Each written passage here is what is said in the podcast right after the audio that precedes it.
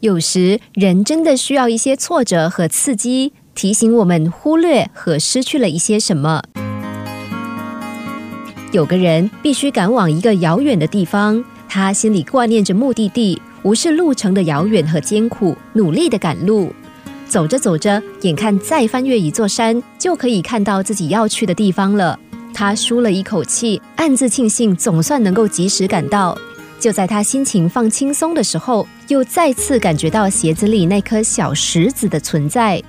那颗小石头真的非常小，小到让人根本看不见它。但是这人刚开始赶路不久，他其实就已经清楚地感觉到那颗小石子在鞋子里不断地刺痛着他的脚底，让他觉得十分不舒服。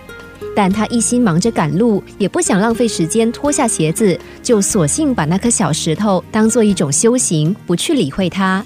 直到这个时候，目的地即将抵达，也还有一些时间，他才停下着急的脚步，在山路上取下鞋子，想将小石头从鞋中倒出来。就在他弯下腰脱鞋的时候，他看见周遭的山光水色竟是如此的美丽。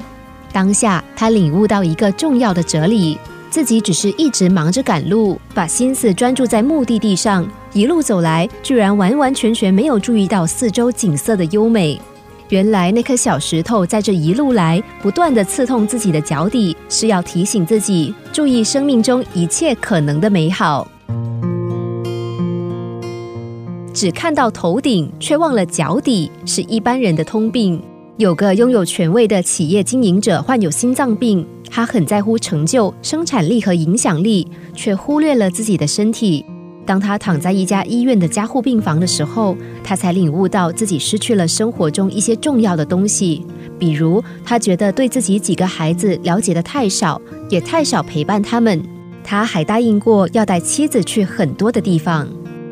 想想在人生旅程中，你是不是也急着赶往目的地，而忘了欣赏周遭的风景和关心自己与身边的人呢？在你忙得不可开交、无暇思及人生问题的时候，人生便悄悄地从你身边流逝。